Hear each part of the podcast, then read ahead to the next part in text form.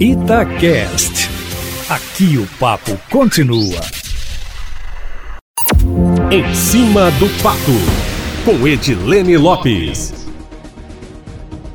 muitas novidades, principalmente relacionadas à reforma da Previdência aqui em Minas, para os servidores públicos estaduais. Eustáquio, a reforma foi enviada pelo governo à Assembleia na última sexta-feira e será lida amanhã à tarde em plenário e pode ser votada de forma fatiada. Em entrevista coletiva no final de semana, o presidente da Casa, deputado Agostinho Patrus do PV, afirmou que a portaria do governo federal, que prevê como data limite o dia 31 de julho, citada pelo Executivo Estadual para defender a urgência da votação, só vale para a definição de alíquotas. Demais questões, como tempo de contribuição, idade mínima, regra de transição, poderão ser discutidas a partir do segundo semestre, caso os deputados assim decidam, Eustáquio. A Prefeitura de São José dos Campos, em São Paulo, por exemplo, conseguiu na Justiça autorização para não cumprir o prazo. Aqui em Minas, o presidente da Assembleia afirmou que se todos os prazos regimentais forem cumpridos e usados ao máximo, a votação pode se estender até o final do ano. O presidente não disse se vai judicializar e nem que todos os prazos serão usados, mas deixou claro que seguirá o regimento da casa e que a audiência audiências públicas, mesmo que à distância, serão realizadas para que os servidores sejam ouvidos. Relembrando aqui um pouco quais foram as principais alterações propostas pelo governo, a alíquota de contribuição previdenciária vai variar de 13% a 19% para servidores que ainda vão ingressar na carreira. A idade mínima de aposentadoria para homens, que hoje é de 60 anos, passa para 65 e de mulheres passa de 55 para 62 anos. O tempo mínimo de contribuição de homens passa de 35 para 25 25 anos e de mulheres de 30 para 25 anos.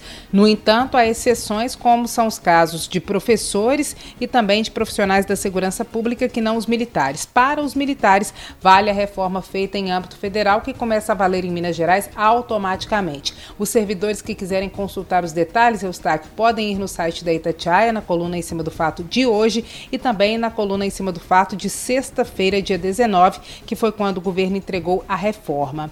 A tramitação tramitação na Assembleia Legislativa. Como vai ser? A reforma da Previdência foi enviada em dois projetos: uma proposta de emenda constitucional, uma PEC que altera pontos da Constituição que tratam da questão previdenciária, e também um projeto de lei complementar. A PEC, na tramitação, passa primeiro pela Comissão de Constituição e Justiça, depois por uma comissão especial e vai a plenário em primeiro turno. Depois volta para a comissão especial e vai a plenário em segundo turno. Para aprovação, Eustáquio, são necessários votos de 48 deputados. Significa três quintos do parlamento.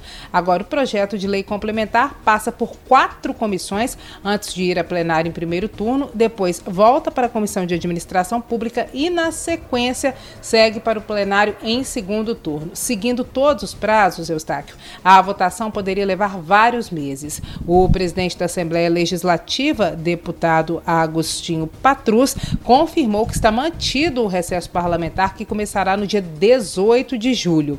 O governo espera que toda a reforma seja aprovada até lá, até o dia 31, que é o prazo imposto pela portaria do governo federal, e que, se não for cumprido, de acordo com o executivo, provoca a interrupção de repasses da União para Minas Gerais. Nos bastidores, Eustáquio, que é o que interessa, a apuração da coluna em cima do fato. A conversa é de que o primeiro grande embate relacionado à reforma da Previdência virá na reunião da Comissão de Constituição e Justiça, prevista a princípio para a próxima quinta-feira. Na ocasião, os parlamentares, não só da oposição, devem propor um fracionamento da reforma para que se discuta primeiro a questão das alíquotas e depois o restante. O texto, de acordo com análises técnicas que estão em andamento na Assembleia, Eustáquio, trata de questões que não são previdenciárias e mexe com quinquênios, remuneração por desempenho, pagamento do advérbio, aquele adicional de valorização da educação básica, e extrapola temas previdenciários, alcançando temas remuneratórios. Toda essa parte, Eustáquio, deputados devem devolver ao governo e propor que ele trate, caso queira, na reforma administrativa. Em entrevista a Itatiaia, o deputado André Quintão, do PT, afirmou no final de semana que a reforma corta direitos e deve deve ter muita dificuldade na tramitação. Segundo ele,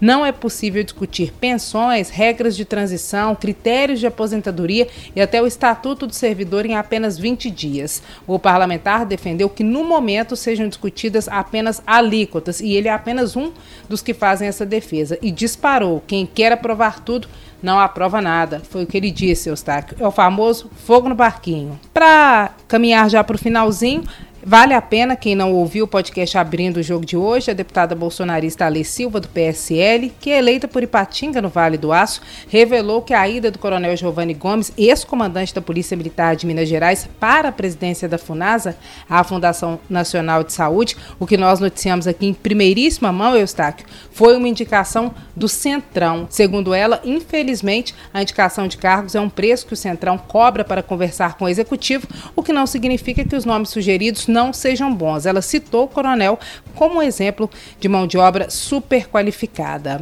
Hoje eu faço um convite especial, Eustáquio, aos ouvintes aqui do plantão da cidade da Rádio Itatiaia. Às nove da noite nós teremos no Instagram da Itatiaia, o arroba Itatiaia Oficial, uma live abrindo o jogo com o capitão do Corpo de Bombeiros, Leonardo Fará, que coordenou a operação em Mariana, escreveu um livro e agora está escrevendo um livro sobre liderança em situações de crise. E para terminar, falando um pouco sobre a eleição municipal ocorrida pela Prefeitura de Belo Horizonte, o Partido dos Trabalhadores tem oito pré-candidatos à Prefeitura da capital. Eu aqui, dentre eles, o ex-secretário estadual Miguel Correia Júnior, o também ex-secretário Nilmário Miranda e o ex-ministro da Casa Civil Luiz Dulce, além do deputado federal Rogério Correia. O deputado federal Reginaldo Lopes teria desistido para apoiar Nilmário Miranda e a deputada estadual Beatriz Cerqueira, por motivos pessoais, não quis entrar para a disputa. Já a deputada federal Federal pelo PSOL Áurea Carolina confirmou que é pré-candidata e Duda Salabert, do PDT, que também era pré-candidata, retirou a pré-candidatura para apoiar Áurea. Ainda não se sabe se o PT vai insistir numa candidatura própria, o que seria a tendência, ou se vai se aliar à frente de esquerda em torno, por exemplo, do nome de Áurea Carolina Eustáquio. É isso, Eustáquio Ramos. Amanhã eu volto, sempre em primeira mão e em cima do fato.